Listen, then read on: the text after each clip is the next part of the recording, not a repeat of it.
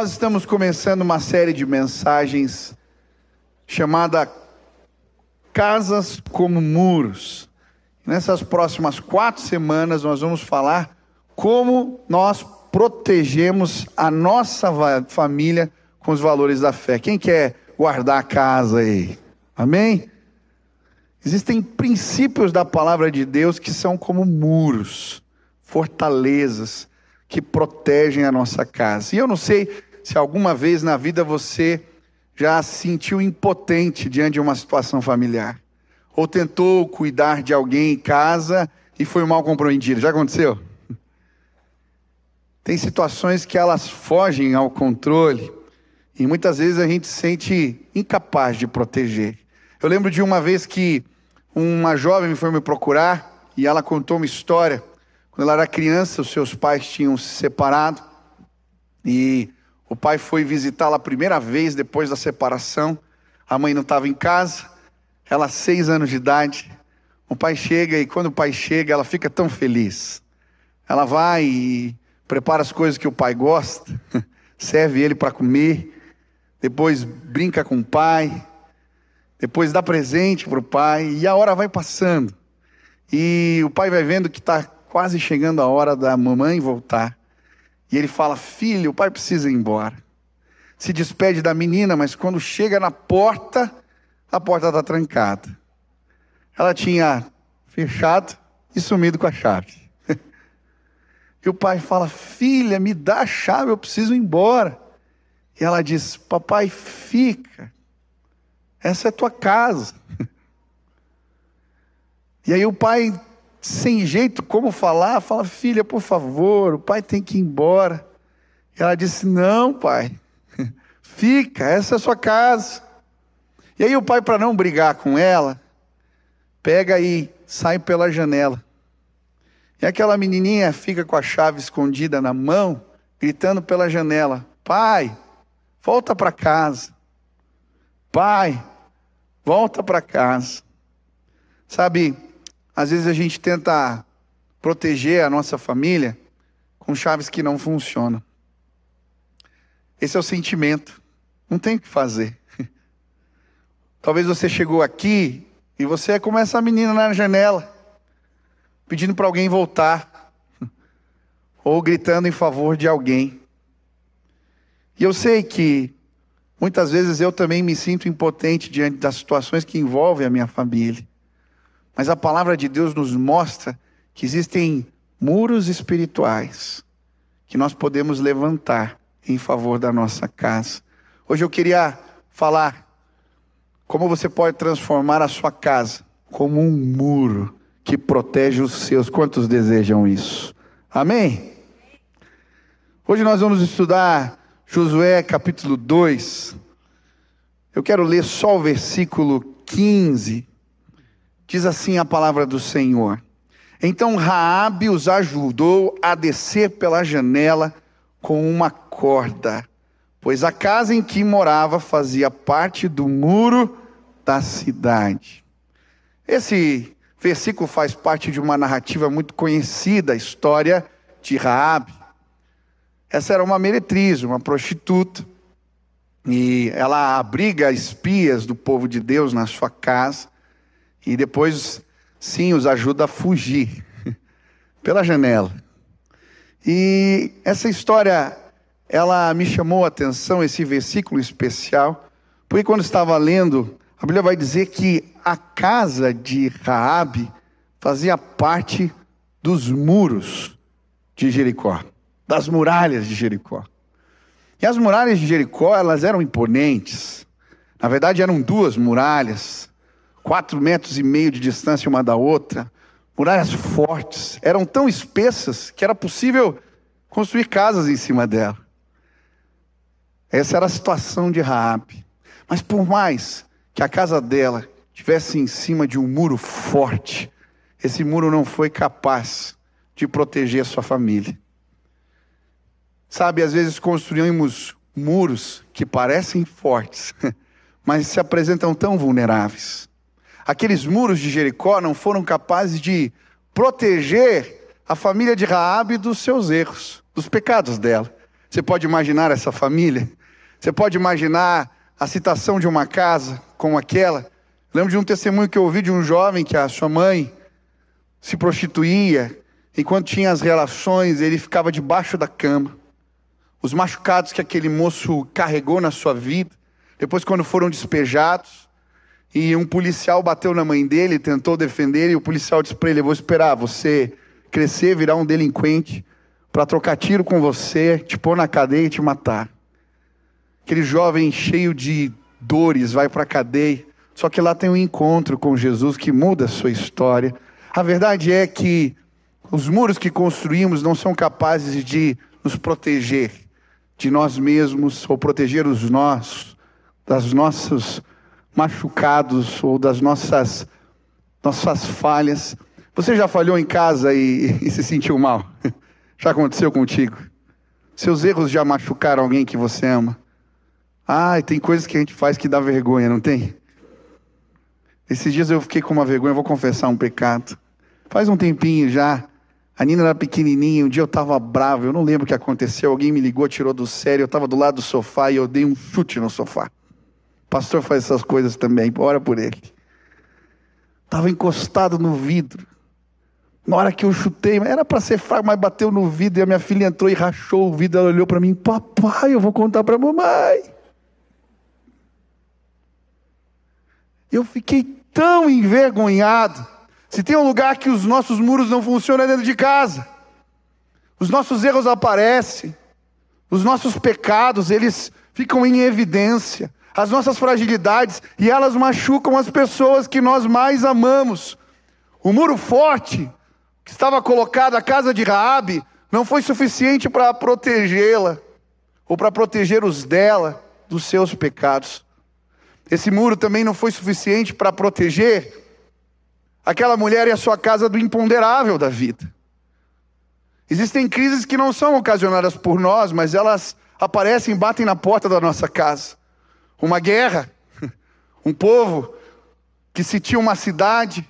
O que fazer diante disso? O que fazer quando o imponderável vem? Como proteger os nossos? Eu nunca esqueço, logo no comecinho que eu estava começando a aprender a paternidade, meu filho era novinho, um ano e meio, me convidaram para ir no hospital. Um menininho que tinha sido desenganado pelos médicos, dois anos. Eu entrei naquela UTI, aquele menino todo inchado. Eu orei com aquela família, mas quando eu entrei no carro eu desabei. Fiquei pensando no meu filho. O que, que, a gente pode fazer diante de algumas situações? Você já se sentiu assim, impotente? Diante do imponderável? Você construiu fortalezas que talvez não foram suficientes para guardar os seus. Ah, isso aconteceu com Raabe. Mas sabe, apesar dela ser uma mulher pecadora, uma meretriz, ela tomou algumas atitudes de fé que protegeram a família dela numa situação especial.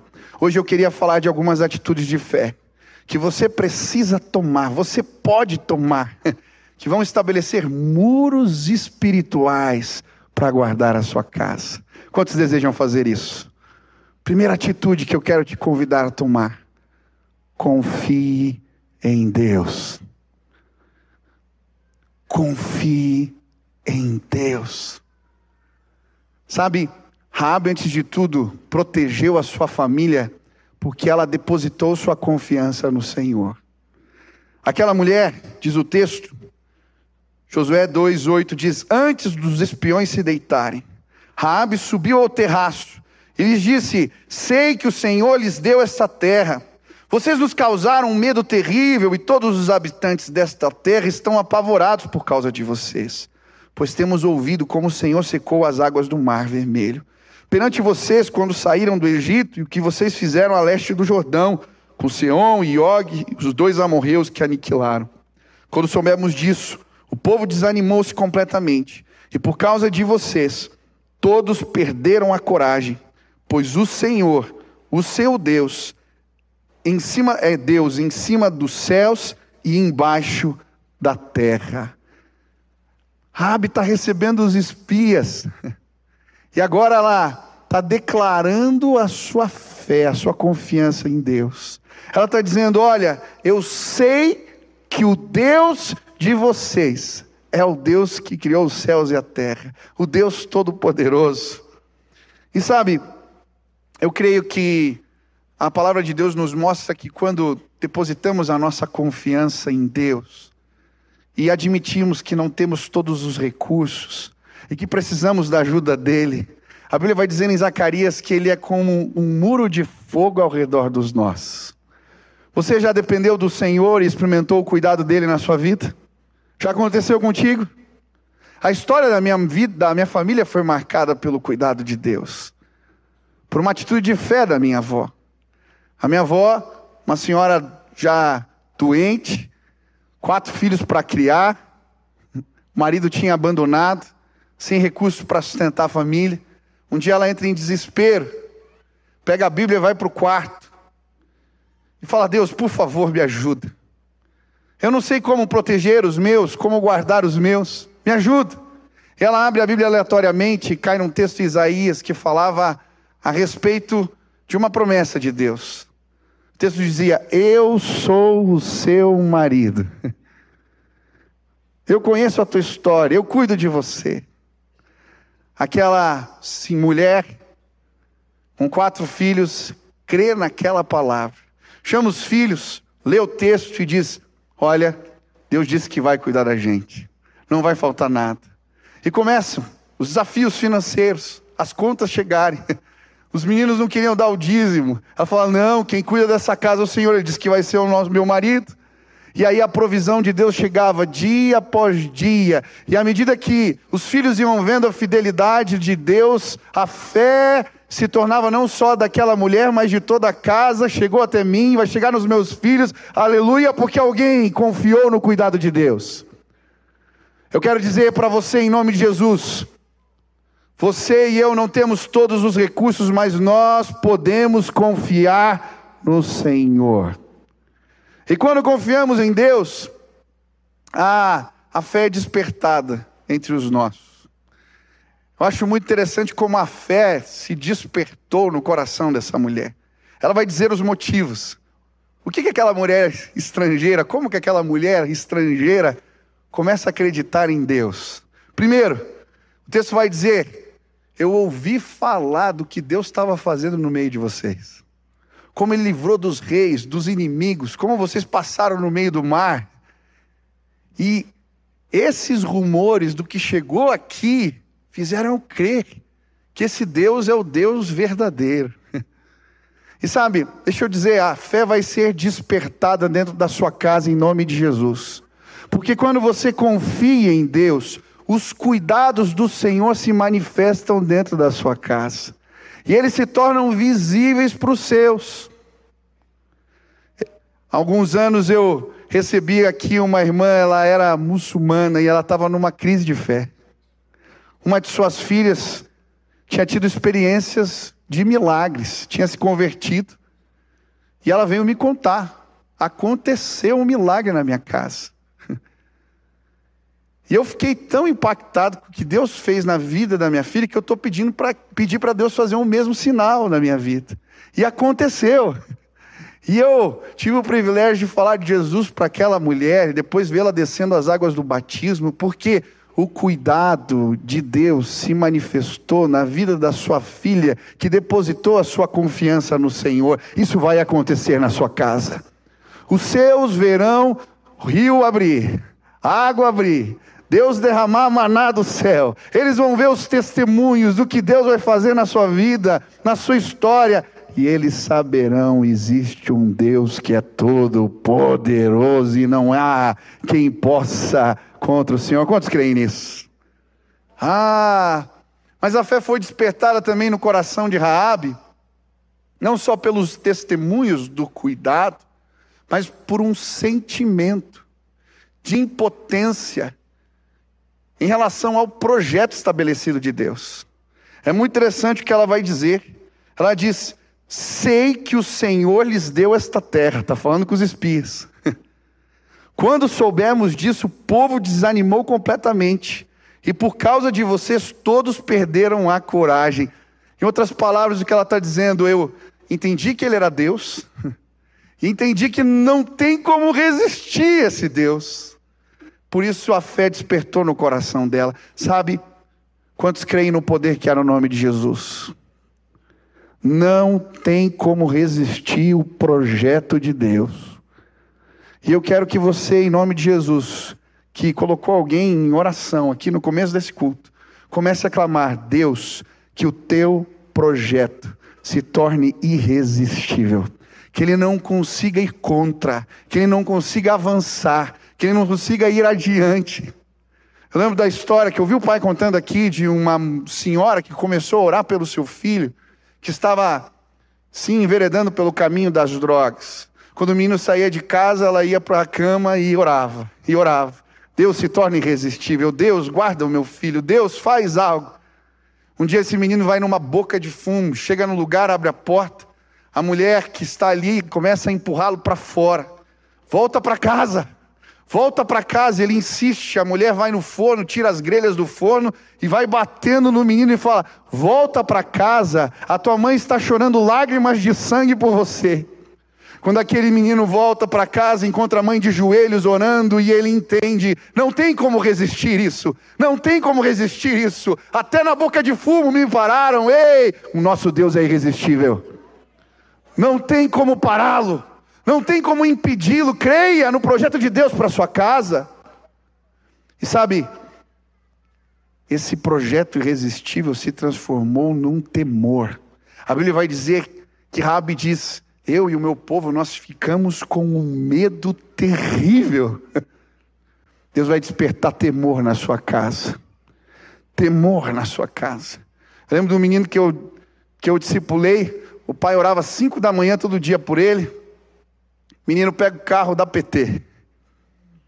Estava desviado, voltando de uma festa. Vai lá, senhor não segura, pega outro carro. Dá PT de novo no carro. Só que da segunda vez foi pior, ele quase matou alguém. Quando ele está voltando para casa andando, ainda sobre um pouco de efeito do que tinha bebido, chega em casa e quando ele cai em si, ele fala: O que eu estou fazendo da minha vida? O que, que eu estou fazendo? E um temor toma conta do seu coração naquela hora. Aquele menino se ajoelha e tem um encontro com Jesus. Eu tive o privilégio de, de discipular esse rapaz e de batizá-lo, sabe por quê? Deus é poderoso. E eu vim dizer: se você confiar, sim, confiar em Deus e confiar os seus, aos cuidados de Deus, ah, as manifestações do favor dele vão alcançar a sua casa, serão como sinais para os seus, mas Deus vai se tornar irresistível, Ele vai estabelecer temor no coração daqueles que você ama, quantos querem proteger sua família. Construam esse muro, confiem em Deus.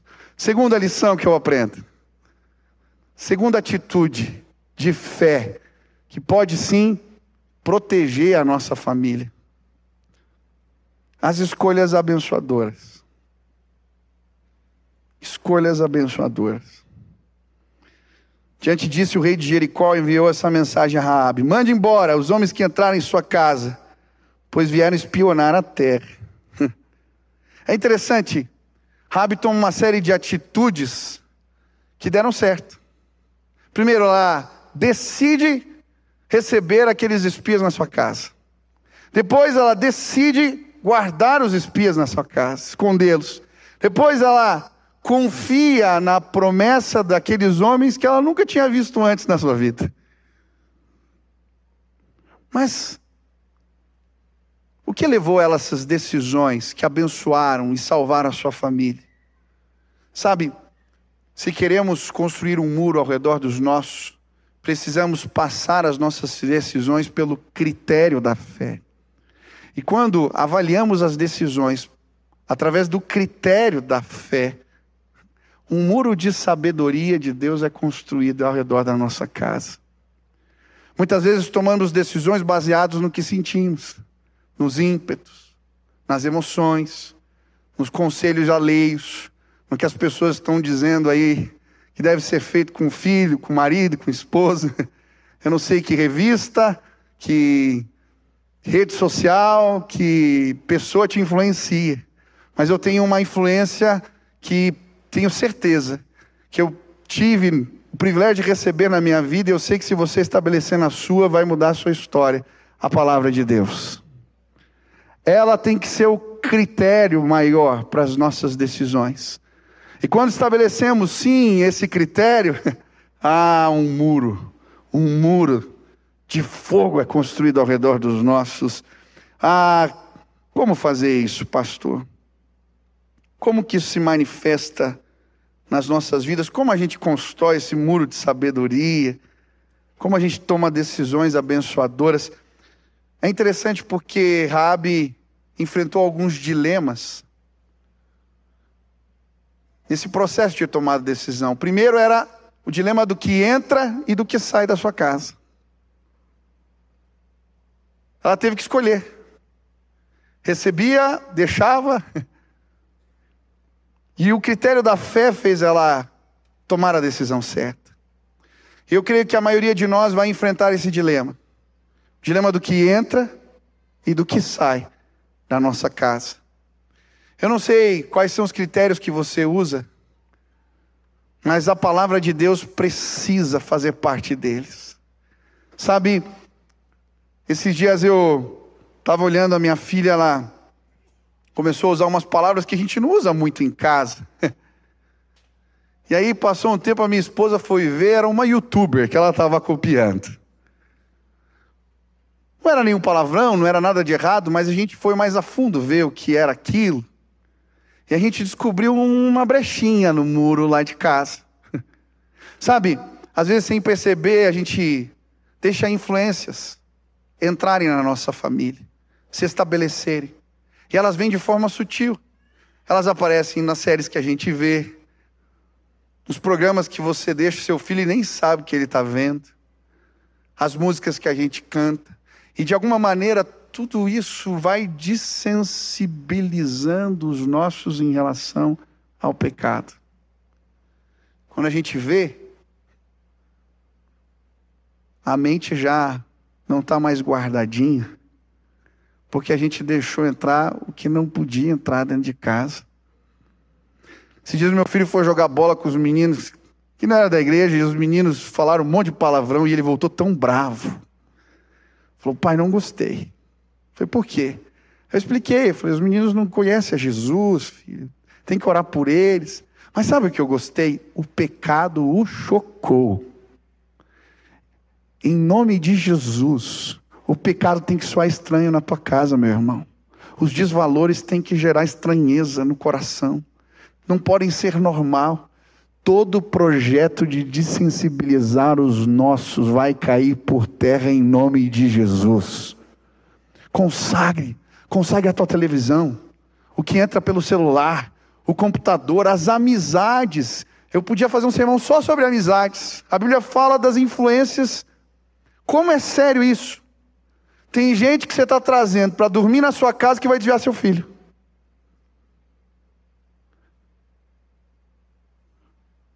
Ah, mas é o um amiguinho. Meu amigo, em nome de Jesus, enquanto ele é menor, você é responsável pelas amizades dele. Cuida, guarda. As influências. Sabe, a gente tem que ter coragem com graça, com amor e com fé. Esses dias eu recebi uma família aqui que mudou de cidade, veio para Curitiba, para essa igreja, porque o filho tinha se metido com amizades erradas, estava se perdendo, eles mudaram toda a dinâmica da casa. Falou, pastor, meu filho está vindo à igreja, a gente está tão feliz, Deus está mudando a vida dele. Estava conversando com a Ana Paula aqui nesses dias, Valadão, estava no congresso, ela falando que em um determinado momento, o filho dela se envolveu com uma amizade na igreja, e os dois estavam realizando ali uma amizade tóxica, não estava sendo bom para ninguém. As mães se reuniram e decidiram: vamos separar os filhos. E ela disse: Hoje o meu filho e o filho dela servem ao Senhor. Que bênção! Ei, em nome de Jesus, levante um muro na sua casa. Em nome de Jesus, o critério da fé precisa estabelecer que palavras são ditas, como as coisas são feitas, o que entra e o que sai da nossa casa. Quantos creem nisso? Segundo dilema que ela viveu. Na hora de tomar as escolhas, existem escolhas que muitas vezes machucam pessoas que a gente ama. E não é fácil. Elas impactam os outros. Muitas vezes seguir o projeto de Deus vai machucar alguém. E a escolha de Raab era complicada. Se ela entrega os espias, ela está atraindo o projeto de Deus. Se ela é, simplesmente acoberta, ela está traindo o seu povo. O que, que faz? Já se sentiu assim? Deus está mandando fazer algo que, de certa maneira, mexe com alguém, influencia alguém. Ou pior, ela entra num conflito moral. Acoberto ou engano. Complicado. A Bíblia não vai fazer apologia à mentira em nenhum lugar. A Bíblia diz que o que salva Rabi são seus atos de fé. Mas por vezes nós se encontramos diante de situações que é como, sabe, tirar a cara e coroa, só que é uma moeda com duas faces iguais. Você não sabe que opção é pior. Já aconteceu isso com você? Qualquer decisão é ruim de qualquer jeito. A gente viveu isso na partida da minha mãe. Ela não queria ser entubada. Eu lembro bem o quanto isso consumiu, porque ela não queria, a, a, a doença dela não ia voltar. E só que quando chega o dia e alguém fala para você, o que, que a gente faz? Ó, se eu parar aqui, vai. Como é difícil. Parece um beco sem saída, é ruim ou é pior. Mas sabe, eu louvo ao Senhor, porque a graça dele se manifesta em todos os momentos da nossa vida. No dia que eu fui orar de manhã pela minha mãe, no dia da partida dela, minha tia põe o celular lá do lado do ouvido. A gente tinha tomado decisão, Senhor, faz o que o Senhor quiser. E aí no finalzinho ela abre um sorriso, é como se dissesse: fui para os braços do Pai, estou melhor. Deus é tremendo, Ele cuida dos nossos. Confia na soberania e na graça de Deus. Talvez você esteja diante de um dilema. Decisões que podem machucar, ferir, você não sabe como fazer. Mas eu quero, em nome de Jesus, te desafiar a tomar decisões baseadas pelo critério da fé e o muro da sabedoria de Deus vai cuidar e vai guardar a sua casa. Quem quer tomar decisão abençoadora? Deixa Deus. Deixa Deus te orientar. Terceira, terceira lição, terceiro muro. Fidelidade nas alianças. Você quer proteger a tua casa? Quem quer? Seja fiel às alianças que você estabeleceu. Com Deus e com as pessoas que você ama. Vou repetir: seja fiel, guarde a aliança. Rabi protegeu a casa dela porque ela firmou uma aliança com os espias que ela cobriu, cumpriu. Tudo que ela combinou, ela fez. E por isso a casa dela foi guardada. E sabe o que me chama mais atenção? É que nessa aliança que ela firma com os espias, ela usa alguns instrumentos. Primeiro instrumento é a sua palavra. Quando ela pede essa aliança, esse compromisso, que eles aguardem, guardem os seus, ela usa uma palavra, ela vai dizer assim: que vocês hajam, usem de bondade para comigo. E é interessante essa palavra, na língua hebraica, hes, ela significa uma aliança inviolável, ou um compromisso fiel, fidedigno. Muitas vezes essa palavra é usada para falar a respeito das alianças que Deus estabelece com a gente. Elas são inquebráveis, ele não volta atrás. Eu gosto de Gênesis 15, quando Abraão está reclamando porque Deus não cumpriu a parte dele no acordo, ele está achando assim. Deus manda ele pegar animais, cortar no meio e passar no meio dos animais. Isso tinha a ver com uma maneira de fazer alianças no passado. Quando eles iam fazer acordo, eles cortavam os animais e passavam no meio. E eles diziam assim: que isso aconteça comigo se eu não cumprir minha parte no acordo. Era sério o negócio. Quando Deus fala com Abraão, a Bíblia diz que ele corta os animais e o fogo passa no meio dos animais. É como se Deus estivesse dizendo assim: aquilo que eu te disse eu vou fazer. Eu não sou homem para mentir, nem filho do homem para cometer engano. Eu cumpro a minha palavra. Quem tem uma aliança assim com Deus, ele é poderoso. Esse é o padrão de Deus para as nossas alianças.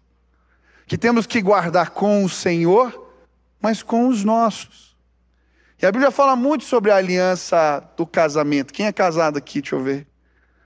Olha quanta gente, né? A Bíblia vai dar tantas palavras. Que Deus uniu, não separe o homem. A Bíblia fala que muitos divórcios e separações acontecem por quê? Por causa da. Muitos não, todos, por causa da dureza do nosso coração. Como é que funciona? Pastor, como é que eu trato isso? Olha, eu sei que existem situações, mas eu quero te desafiar, em nome de Jesus, a tentar proteger com todas as suas forças as alianças que Deus te deu.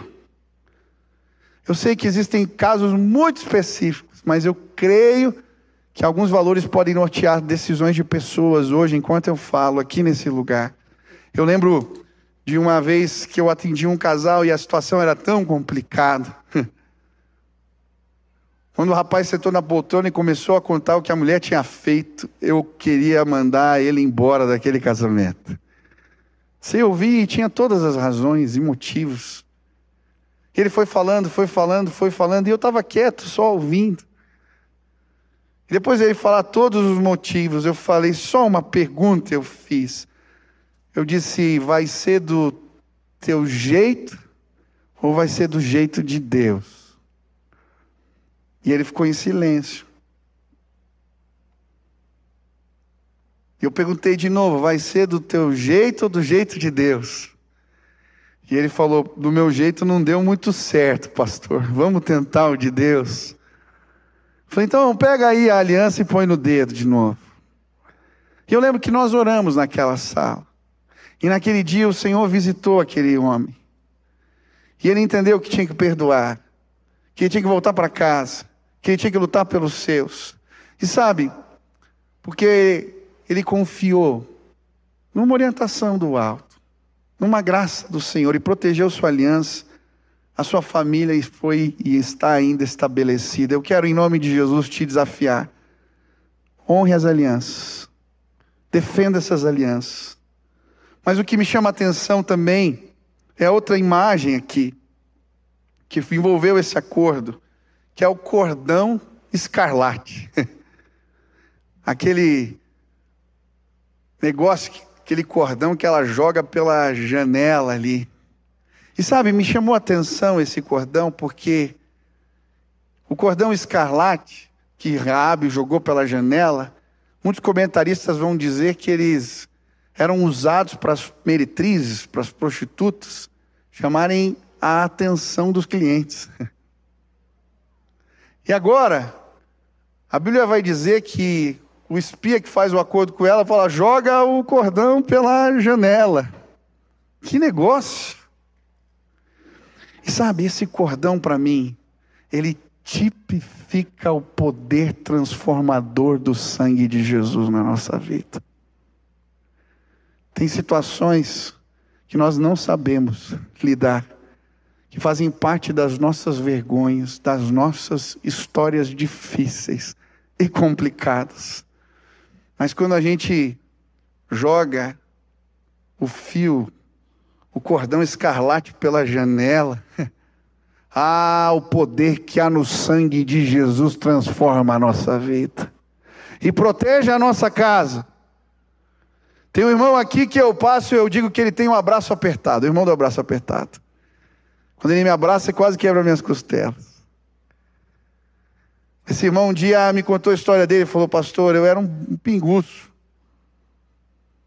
Aquilo acabava com a minha casa, com a minha família, com tudo.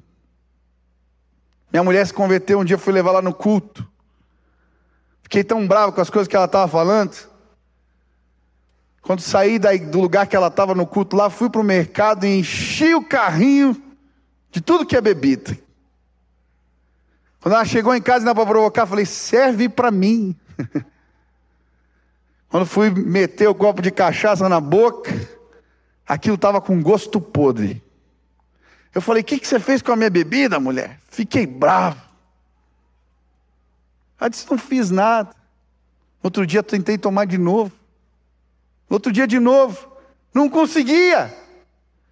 Ela começou a falar do poder de Jesus para mim. E que ela orava por mim. Pastor, Jesus transformou minha vida. Eu não consigo nem chegar perto de bebida. Aquilo que era minha vergonha se transformou no sinal da transformação de Deus na minha história. Eu não sei qual é a tua história. Eu não sei o que você já fez. Eu não sei quais são os seus vícios. Eu não sei no que você está metido. Mas como aquela mulher, pecadora com problemas, conseguiu fazer uma aliança ah, sim, que transformou a vida dela. Há poder no sangue de Jesus para transformar a sua vida. Creia o sangue de Jesus, transforma todas as coisas. Ele nos purifica de todo o pecado. Sim, o poder do sangue de Jesus pode te livrar do vício do jogo que está acabando com a tua família. Sim, o sangue de Jesus tem poder para te livrar do adultério, da infidelidade, da pornografia. Sim, há poder no sangue de Jesus para tratar o jeito que você usa as palavras, a maneira como você fala e fere. Há poder no sangue de Jesus para nos livrar. E quando esse sangue nos transforma, nos compra, nos redime e fazemos essa aliança com Deus, a nossa casa toda é abençoada. Quantos creem nisso? Você foi tocado pelo sangue de Jesus? Ele transformou sua vida. Isso é um muro. Esse sangue também significa e tipifica proteção. Não tem como não olhar para o cordão de escarlate e não lembrar.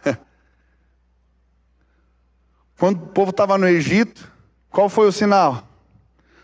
O sangue do cordeiro nos, nos umbrais das portas. A palavra Páscoa anjo da morte, passa sobre, passar sobre. A casa de Israel, que acontecia? O anjo da morte não entrava. Ah, o sangue de Jesus foi derramado na cruz do Calvário. E o anjo da morte, o mal não pode tocar os nossos. E eu estou falando aqui sim de realidades espirituais.